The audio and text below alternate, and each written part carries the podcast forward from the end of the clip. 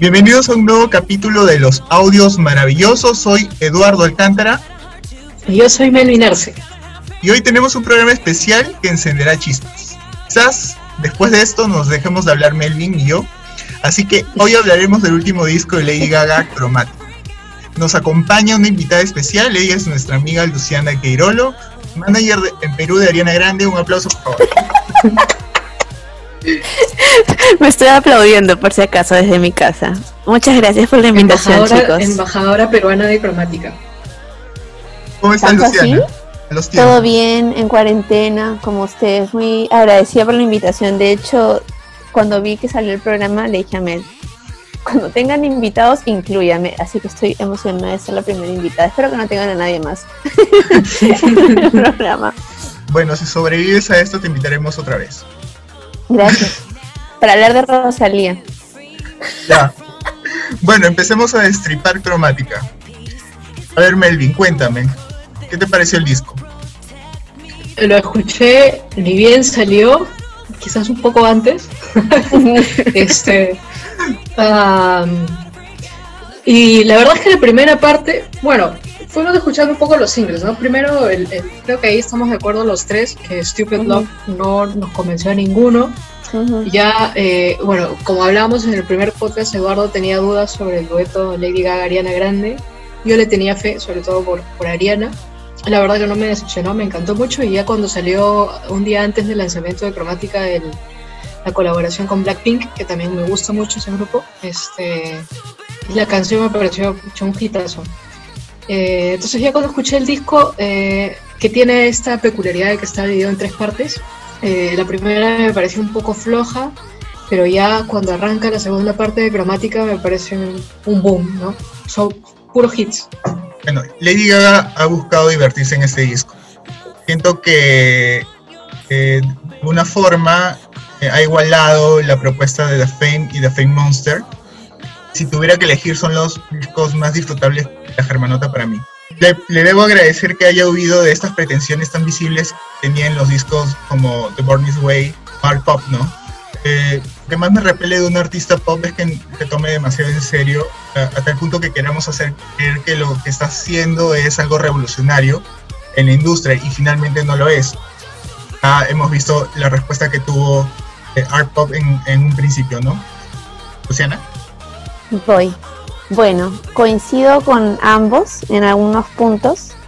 Eh, de hecho, como hablamos un ratito, cuando escuché el disco por, primera vez, lo escuché así de corrido, sin pausas, em, lo primero que pensé fue como en la Lady Gaga del 2018, como de 2018, 2008, perdón, cuando recién empezó a, hacer, a tomar como más eh, presencia en la industria.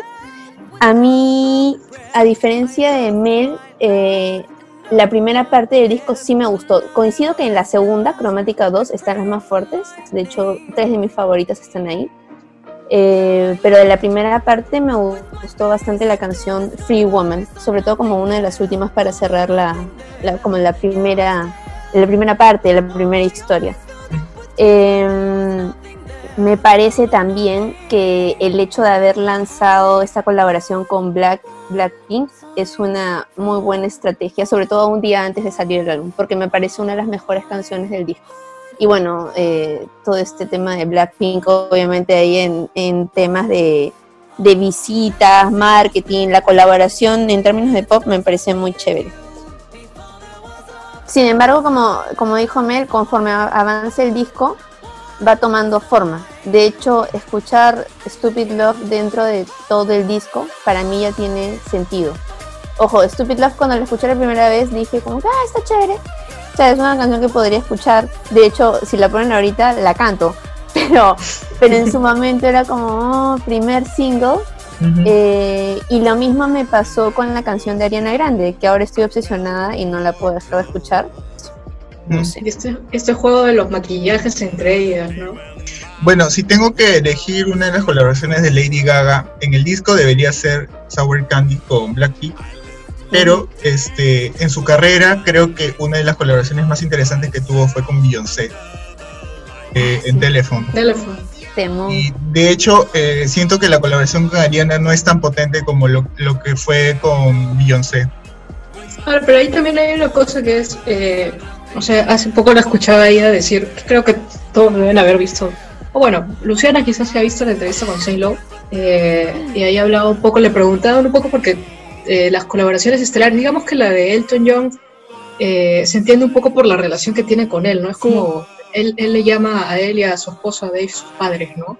Dice que son sus padres gays, ¿y ¿no? Y ella ha hablado mucho del respaldo que ha significado él artísticamente para ella. La, patera, porque además, porque además tienen estas similitudes de que son artistas que tienen como ancla de sus melodías y piano.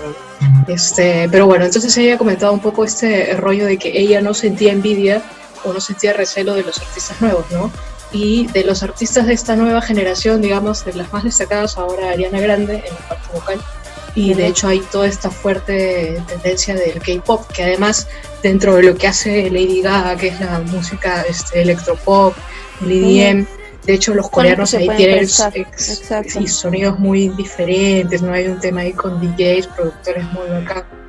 Entonces, este, esas colaboraciones por ahí se prestan interesantes. Ahora, cuando ella hace Telephone, eh, ella era la, nueva, digamos, ¿no? Porque Beyoncé ya venía de Destiny's Child, ya se perfilaba pues para ser la media estrella que es ahora, ¿no? En cambio es ahora ella tomando un poco la figura súper grande que es, porque si estamos hablando en este momento de Lady Gaga es porque indiscutiblemente es una de las este, figuras más importantes del pop. ¿Puntos malos les, han visto al, disco? Eh, para mí. Stupid Love. Gran error. nada más. Es que es bien complejo lo que ha querido hacer, ¿no? O sea, eh, estamos hablando de un artista que no solamente la chuntó con su primer disco, o sea, sino que el siguiente también fue un boom. O sea, ahorita, por ejemplo, me acabo de enterar que no te gusta Born This Way, que te parece pretencioso, pero a mí me parece que los dos son discasos. O sea, de lejos para mí, en el top 20 de los mejores discos de la, década en cuanto pop.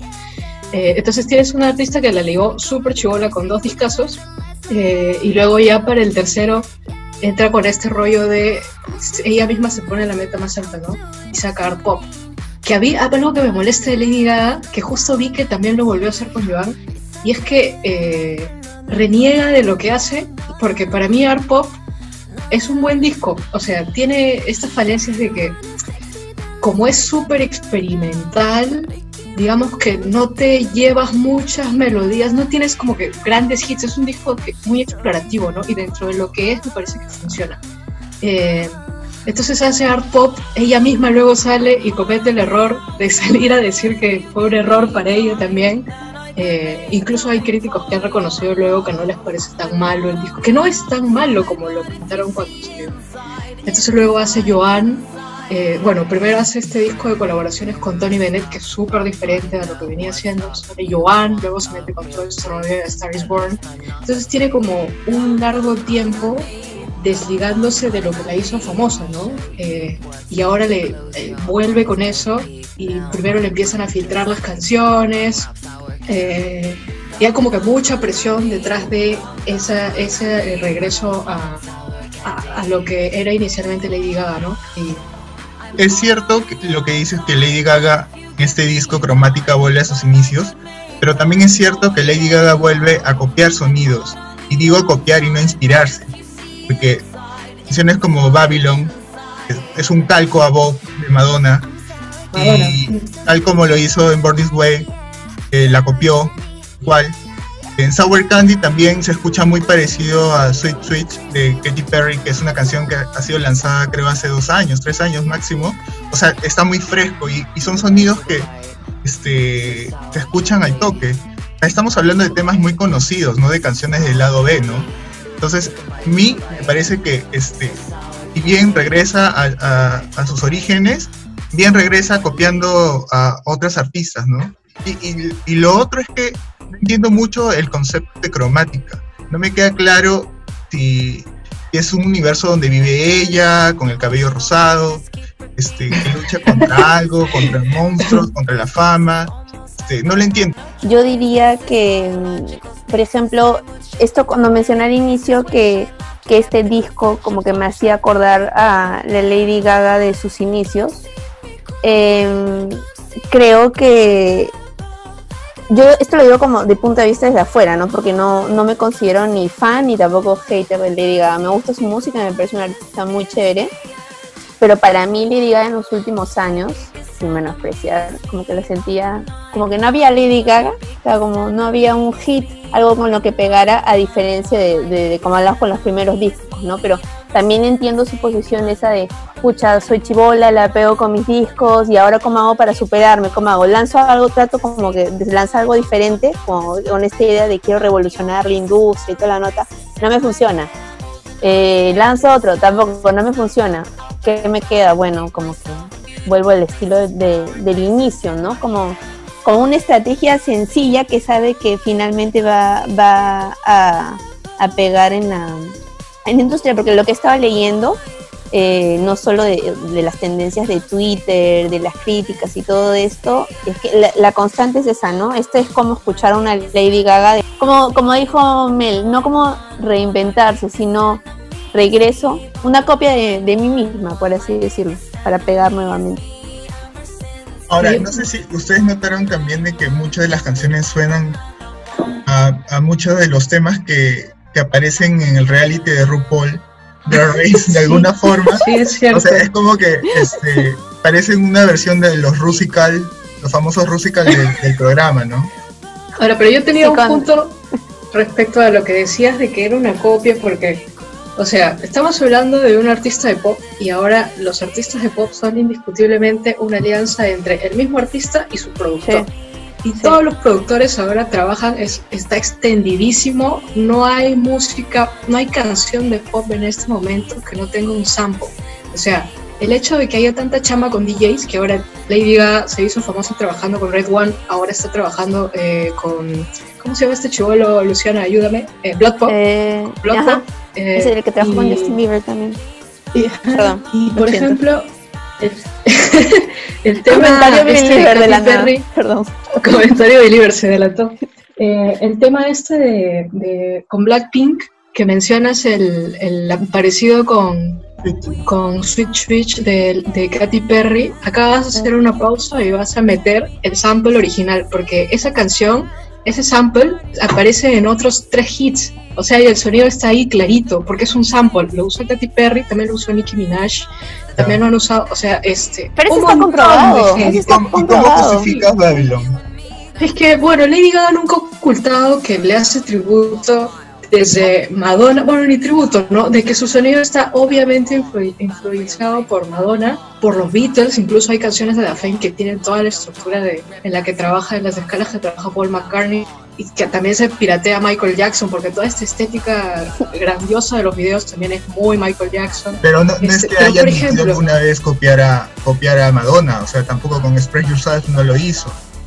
Más bien ella se sintió atacada por Madonna cuando Pero Madonna no es copia. O sea...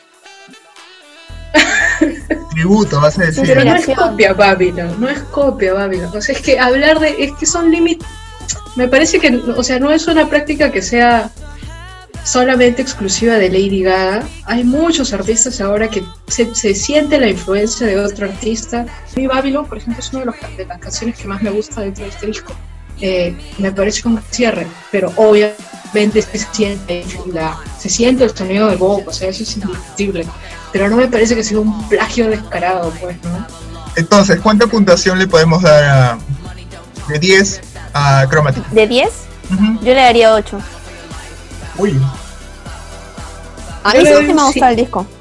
A mí también me gustó el disco. Es más, o sea, a mí me pasa, lo he escuchado toda la semana y no porque vayamos a grabar el programa, sino porque me gustó.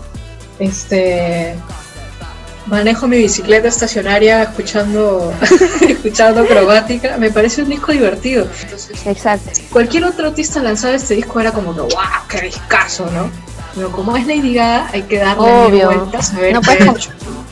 Parar, pues, a comprar el.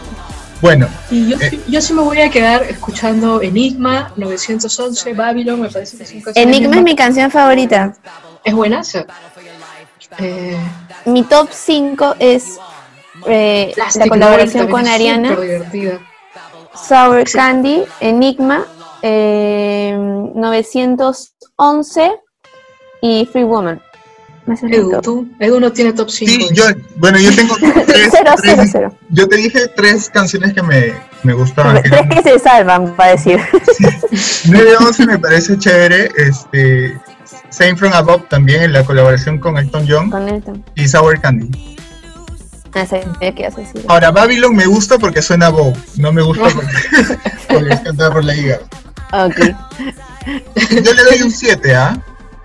¿Ya ves? O sea, quiero ser bueno. Es un ¿no? buen disco. Es un buen es un buen disco.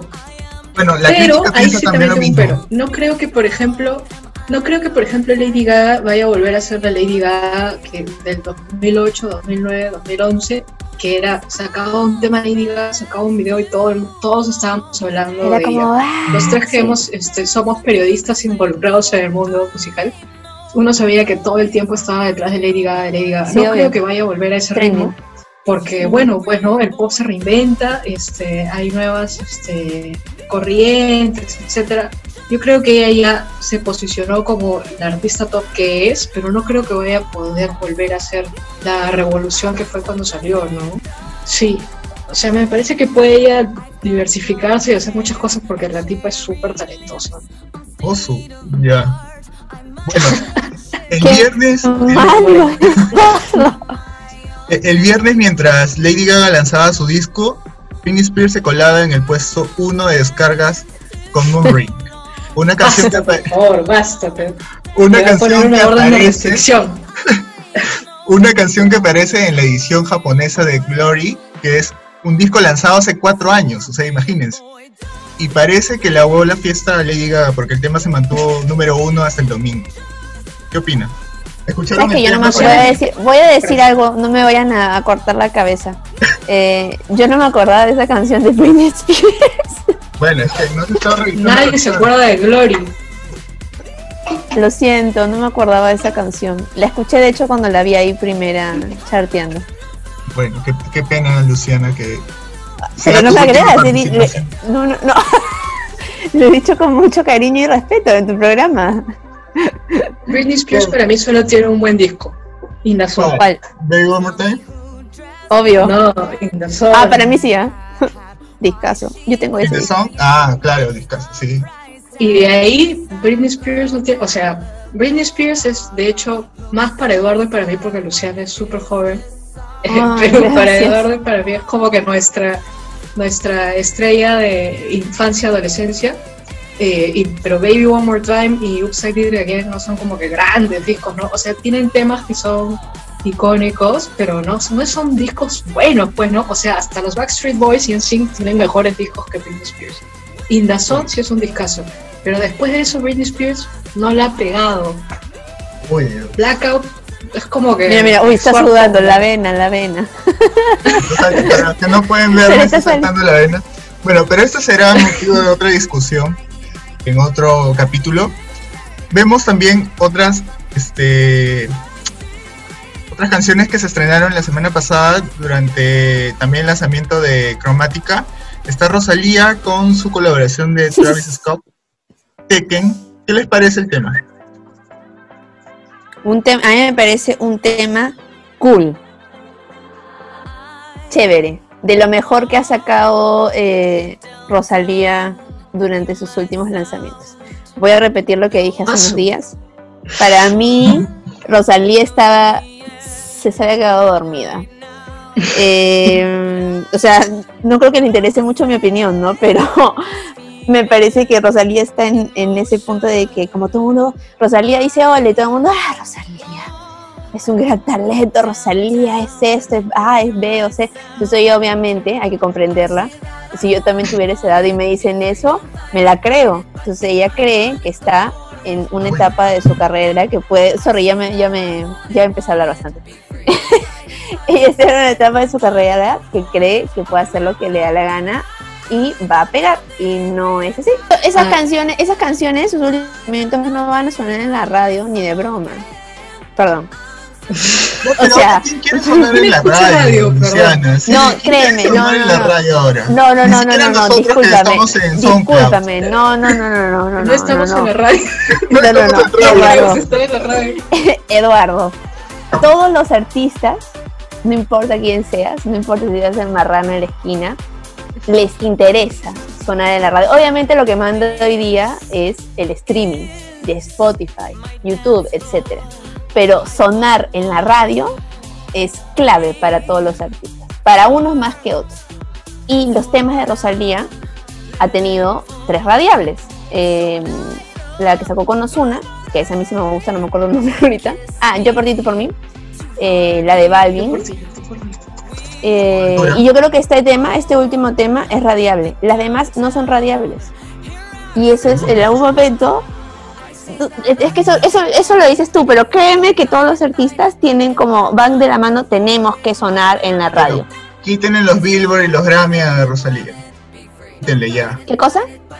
Quítenle los Pero premios a Rosalía. cuando, vi- cuando vimos el Grammy Latino en el que apareció por primera vez Rosalía, Eduardo y yo nos preguntamos qué hacía ahí esa chica.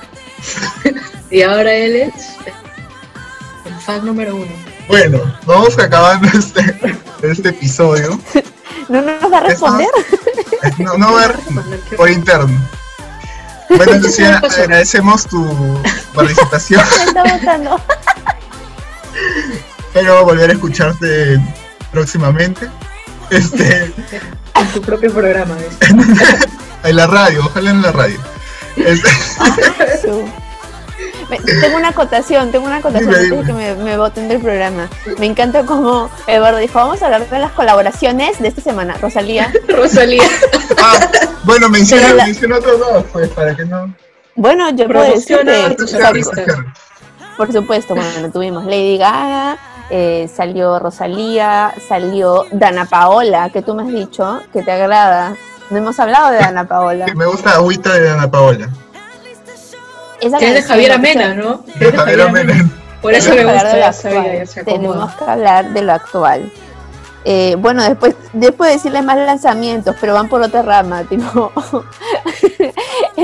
eh, Guaina, el de, el de Rebota, sacó un EP, un EP. ¿Lo han escuchado? No lo han escuchado. No, No Entonces, escuchado.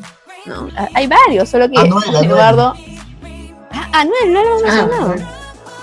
Pues, para, para eso también te invitamos, para que me, me menciones, menciones tu- tus colaboraciones favoritas de esa semana, pues Luciana. Bueno, tenemos que terminar este capítulo. Este, El más extenso de la historia de los audios maravillosos. Exacto. Este, el próximo capítulo adelantamos, Melvin. Vamos a hablar de una serie. ¿De ¿Serie? No, por favor, de serie. Guau, yo quiero saber, yo quiero saber. No, es un reality. Yo quiero saber. Politicians. ¿Cuál? Yo quiero saber. Está, vas a, vas a, tiene relación con el disco de Lady Gaga, pues, porque ya Sí. hablamos que se presta para, para ver una nueva temporada de esta serie. Y bueno, para Sí, sí, celebrar walk. también, también para celebrar el, el- el mes de, del orgullo, Es cierto. entonces vamos a hablar de RuPaul Drag Race. Entonces nos volvemos a escuchar el próximo episodio. ¿Qué cierre es este, por favor? ¿Qué clase de cierre es este? Edítalo. Bueno, cierra tu, cierra tu. Bueno, muchísimas gracias por escucharnos estos 34 minutos. Sé que todos han llegado hasta el final. Nos vemos en una próxima ocasión. Chao.